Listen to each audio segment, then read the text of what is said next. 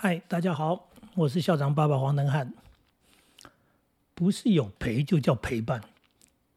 我跟很多家长演讲的时候，一次又一次的说，要真心的爱孩子，不是买好的东西给他吃，买好的衣服给他穿，好像在物质上面充分的供应，然后不断的去做消费，就是一个好的爸妈。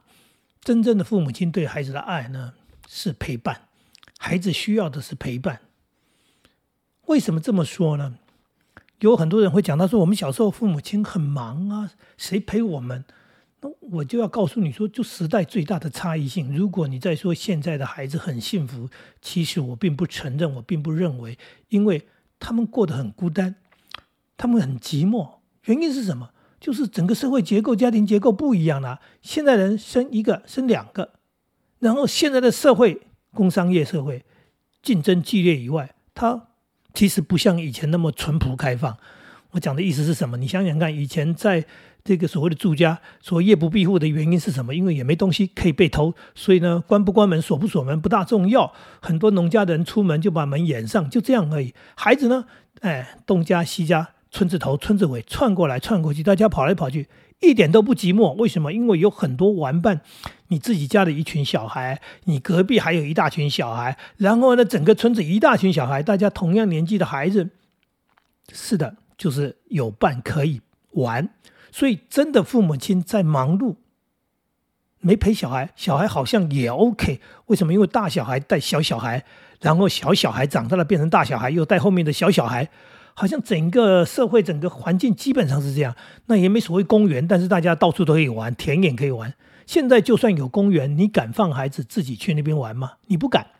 然后每一家呢，就是铁门深锁，进了门就啪锁上。电梯你看还要分这个所谓磁扣呢，还分层楼层呢，嗯，避免这个陌生人或者不层不同楼层的人还来不了这里，这个叫做安全措施。所有一切以安全为主的状况之下，就是隔离。那所以孩子他不大可能有玩伴，他不可能自由去哪里玩，因为你放心不了他这个所谓的安全问题。是的，没错，就是这样在养小孩。那问题来了，那孩子除了在上学期间，大部分时间就是跟家人在一起，家人又少。那如果我爸爸妈妈忙，今天爸爸上班，妈妈做家事，或者两者都上班，呃，回来呢也是忙着。吃饭呢，甚至休息了。有些很人很强调说他工作很累。昨天还刚听到这一件这样的事情，竟然一个年轻的男人跟他老婆说：“我放假就是为了休息，我放假就是为了要好好的休息。你为什么要我帮忙？这帮忙是做什么呢？帮忙做家事，帮忙照顾小孩，就是分担家庭的事情嘛？你怎么会认为你赚钱就把家里的工作都做完了？这实在是一个很可怕的错误的观念。”那同样，我今天要讲的这个主题也是一样的意思，就是你工作忙碌辛苦，可以理解为什么呢？因为这个为了生活，为了家庭。但是你不能说，因为我工作，所以我就把事情已经做完了。回家来，孩子呢，你不要吵我，你不要找我。不是你有在孩子旁边就叫陪伴呢？有些人连在孩子旁边都不愿意。那就算你在孩子旁边，他也不叫陪伴。有些人说孩子好烦哦。他怎么一直找我呢？他一直跟我讲话，他一直要我跟他玩，一直叫我看什么看什么，还说爸爸你看这个，爸爸你哎你自己看就好，干嘛叫我看？像这样的父母亲都是不及格的。你累，你休息，休息有很多种方式，不是一定要你一个人静静的在那里呃追剧，或者说在那边打你的 game，然后看你的书，那才叫休息。在这个年龄，在你养小孩、孩子这么大的年龄，你的休息是什么？跟孩子一起玩，这也是一种休息；陪孩子看书，这是一种休息。甚至在玩游戏的时候，我也演过一个，哎，枪战，因为跟孩子在玩游戏，打打枪战，那我们是用手指头比来比去，biang biang bang 呃，对。然后找掩体躲起来，然后被打中了啊！因为很累了，然后就假装死掉了。然后孩子就过来说：“爸，你怎么了？你怎么？我死掉了，我休息了。”啊，是真的很累，但是这不是一件很有趣的事情吗？你也可以在找一些空档当中休息。总而言之，一句话就是说，你到底陪不陪伴小孩？有很多人基本上连我刚刚讲的这些事情都做不到，那你就是一个不及格、完全不合格的父母。应该讲，只生不养，呃，基本上就是不负责任的父母。那有些父母说：“我赔了，我赔了。”那你的赔是什么？是今天我要讲的主题是陪，不见得是陪伴。所谓的陪伴是你要跟他有互动，不是你人在旁边。他如果要跟你讲话，你当然要回答，甚至你要跟他对谈，那才叫做交谈嘛，那才叫陪伴，而不是你呃只是坐在旁边，然后什么事哎，就是说你不要找我啊，我这叫陪伴。举个例子说啦。嗯，我在台北搭捷运的时候，看到一个妈妈就在一个小女孩旁边，这不算陪伴吗？是陪伴，她妈妈就陪在她旁边。那小女孩说：“妈妈，那什么字？什么字？”就是她很好奇，她很有兴趣，她想要学习，所以她在问捷运车厢上面那个呃贴的那个挂的那是什么字？当然有标语啊，有广告，有很多东西嘛。嗯，孩子有兴趣，有好奇心，结果妈妈说：“闭嘴，你坐好。”不要讲话，哇，这是陪伴吗？对你就在他旁边，可是你根本没有陪他。那我看他妈妈在做什么呢？妈妈就在划自己的手机。这是现代人常常发生的事情。这种场景是到处都可以看到，就是你可以看到很多年轻的爸妈，他手机啊，他陪伴手机，手机陪伴他，孩子就在身边，但是他没有陪伴孩子，他只是带着孩子。所以这是一件很离谱的事情。那这种离谱，我看过更离谱的。还有一次，是我车子停在，因为红灯的关系，所以我车子排在第三辆，不能走了。你看到一个妈妈带着一个小孩过马路，过马路呢，他认为，哎，他车子是停下来，所以他就从我们车子中间的缝隙穿过去。这妈妈多扯呢，她走在孩子的后面。孩子走在前面，那孩子很矮，所以孩子一走出去，马上就被右边的摩托车撞到。那摩摩托车撞到还好，是因为那个也是个红灯，摩托车是从后面减速，准备要停下来的，这就是一个问题了。车子都停了，可是摩托车还没停，因为摩托车还有空间，他们在陆续的往前往前。那这个小孩一走出去，摩托车看到他根本来不及蹦，还好力量不大。我看了傻眼，我心想说：怎么有这样的父母亲呢？在这种状况之下。你如此放心，然后你陪小孩就是陪在他旁边走着而已。你这时候该牵都没牵，你该张望、该看，就是说你该去做判断都没判断。难道你自己对交通也如此的不认识、不了解吗？这都是一件很离谱的事情。所以说，你不是有在孩子的旁边，就说我有陪伴孩子啊。真正的陪伴是你要用点心力，对，你要用点精神。对，用脑筋，用眼睛，然后呢，有时候还要用嘴巴，用身体，因为刚刚讲你要跟孩子互动嘛，对不对？今天说孩子说爸爸，你陪我打球，或者妈妈，我们来嗯做什么啊？我们来看书，你确实陪了没有？你愿意跟他坐在那边一起看书吗？然后尤其比较小的小孩，他很多都不认识，他要你念给他听，你有那个耐心念书给他听吗？这是孩子学习识字的一个基础，一个开始。这是孩子阅读的一个习惯养成的开始。他绝对是从家庭开始。可是我们很多孩子的阅读是到学校才开始。为什么？因为前半段父母没做嘛。我们家的小孩，包含到现在已经儿子们在带他们的孩子，其实都到孙辈了，一样的状况，就是在孩子幼稚园这个阶段，三岁了，开始看书了。他怎么会看书？就是父母亲陪着他看书，带着他看书，带这些绘本书，然后呢，一字一句念着看着，还指着那个图画，很享受的，嗯，亲子共读就是一种快乐的享受。孩子享受被陪伴，父母亲也应该享受这一种啊，教导孩子，然后带着孩子看着他成长的那种乐趣。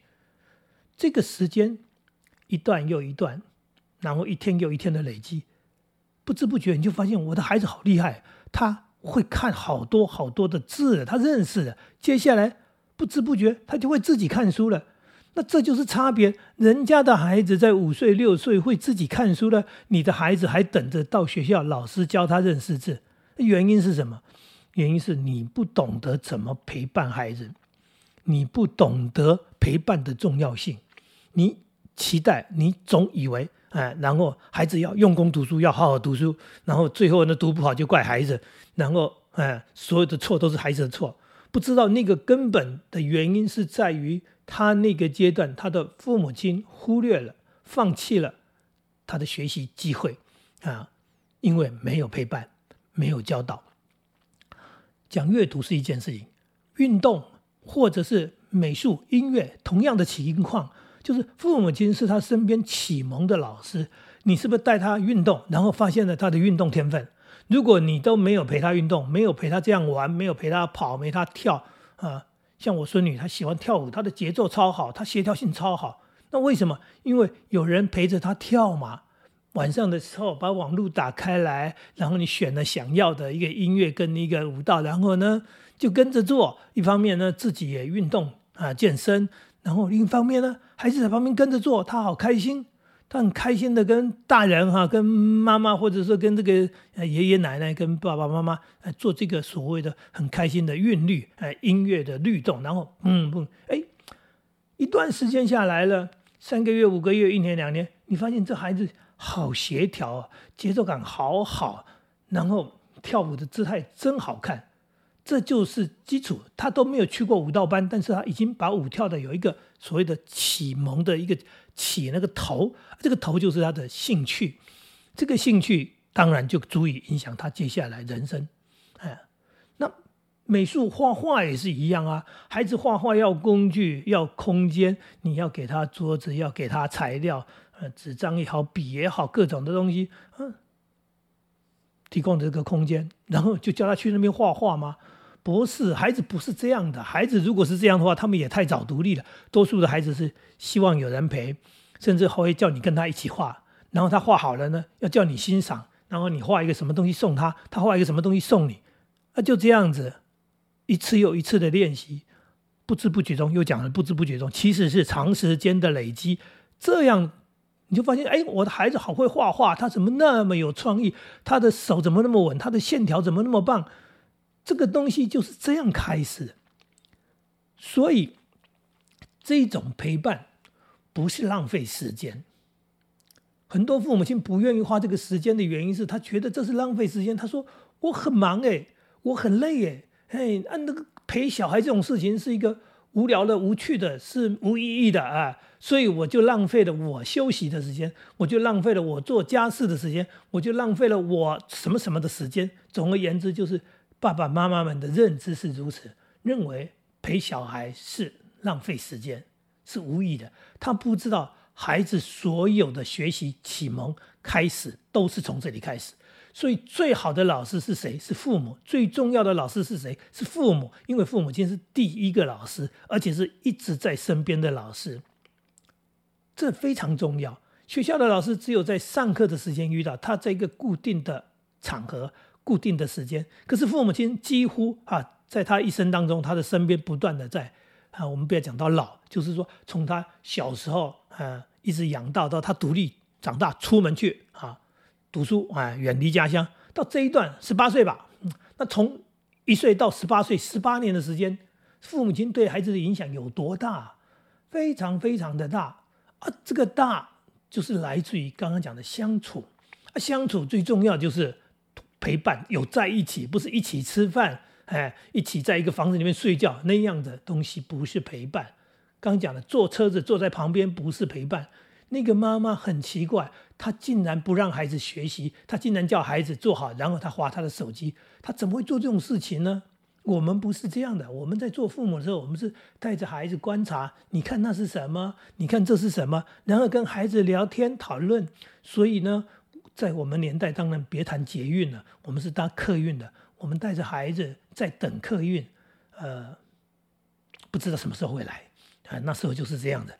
然后呢，大概时间我们去等车了，站在呃阳光下也好，或者拿着伞在这个雨中也好，我们在那边等车，这是陪伴，不只是这样而已，我们还跟孩子有互动的，因为我们在那边讲话，我们在观察，你看这边有什么字，你看我们这一站是什么站，下一站是什么站，这边还有写的什么什么客运，然后这边还有写的呃快快乐乐出门啊，平平安安回家。对我们就是利用这么一个零碎的时间，我们在做亲子的互动，做亲子的陪伴，孩子充满了兴趣，他观察，包含观察刚讲的下雨，看着那个水水怎么样滴到那个地上，那个水花怎么样，这些东西，包含看到阳光的光影，这些东西都是要大人提醒，然后带动，也就是这是一种很棒的引导。那这种引导就让孩子。喜欢观察，喜欢学习。那接下来，接下来，孩子当然学的比人家好嘛。所以不知道人家为什么孩子那么优秀，不知道人家孩子为什么基础那么好。因为不同的父母养不同的小孩，因为人家父母亲做了很重要的一件事情，就是在孩子这个成长的过程当中，他懂得陪伴，他愿意陪伴，他知道那不是浪费时间，他知道他帮孩子。啊，建立了一个很棒的一个基础，帮他培养了好的习惯，帮他培养了好的兴趣。更重要的是，在这样的互动当中，那才是亲情嘛。很多人跟孩子之间的距离越来越远，越来越远。就是最亲的时候，就是孩子出生，因为需要抱啊，因为孩子需要喂奶，因为孩子需要换尿布，然后孩子还不会走路，所以呢，又抱又背啊，那时候就是最亲密的时候。慢慢孩子长大了，然后。就觉得哦，放手了，可以不用带了，好轻松了。然后真的就不带了啊！不，孩子不需要你再背着他，不需要你再抱着他，但是他需要的是你很实质的陪伴，跟他讲话，跟他对谈，跟他讨论，或者刚刚讲的，跟他一起运动，跟他一起画画，跟他一起看书，这种是很实质的陪伴。那我们到出门出去外面，不管是去郊外，我们跟孩子一起看着。大自然的风景，看山，看云，看树，看呃鸟类在那边，呃看昆虫在树上，在草地，这些东西也是陪伴。到了海边，是的，我们带着孩子在海边玩玩水、玩沙，甚至在那个石头缝里面，呃翻着看着小螃蟹、小虾子，这也是陪伴。啊，这样一起玩就是一种很棒的陪伴。孩子对于海边的了解、认识，对于昆虫世界、对大自然的认知，甚至是喜欢。那当然更多了。你到都市也一样，你到百货公司，那也是个陪伴。带着孩子坐电梯，然后带着孩子逛百货公司，啊，没错，观察，观察就是一种学习，不是只有去百货公司 shopping 买东西、吃东西而已。那样逛百货公司，好像只是去，呃，满足这个肚子的欲望，呃，满足眼睛的欲望。不是，即使我们去到了电影院，去到了百货公司，去到都市的任何地方也一样。在这样的一个孩子来说，他都是在学习，他都是在成长。父母亲的陪伴非常重要，你跟带着他，你引导他的就是他的学习。所以，懂不懂得当父母亲，懂不懂得当爸妈的差别就是那么大，最后的结果。落差非常大，因为这些基础就影响到他，他这个家十八年出去了，他是丰富的，还是十八年了在你家其实也没什么东西，只是就是哦长大了去上学，然后上学补习，然后十八岁的出去，结果，呃你就发现真的是弱鸡，输人家很多，那输人家很多的原因你都不知道原因，你可能认为孩子不够聪明，你可能认为孩子不够努力，其实原因是做父母亲的不够聪明。我讲的不够聪明，不是你的智商，而是你不知道怎么做父母。做父母亲的不够努力，呃，生的，因为你以为那是无意义的事情，你也不想花力气在这里，那你花了力气做其他很多的事情，时间过去了，因为同样的时间就用掉了啊，没错，孩子就长大了，结果差就别那么大，差别那么大，悔之晚矣，真的是这样，人生最。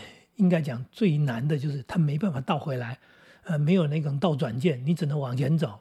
那过去了就是过去了，后悔没有用，呃，没有再来一次。那只有一次的机会，你错过了，只有一次的机会，你不懂，然后你放掉了，结局自己承受。人生就是这样。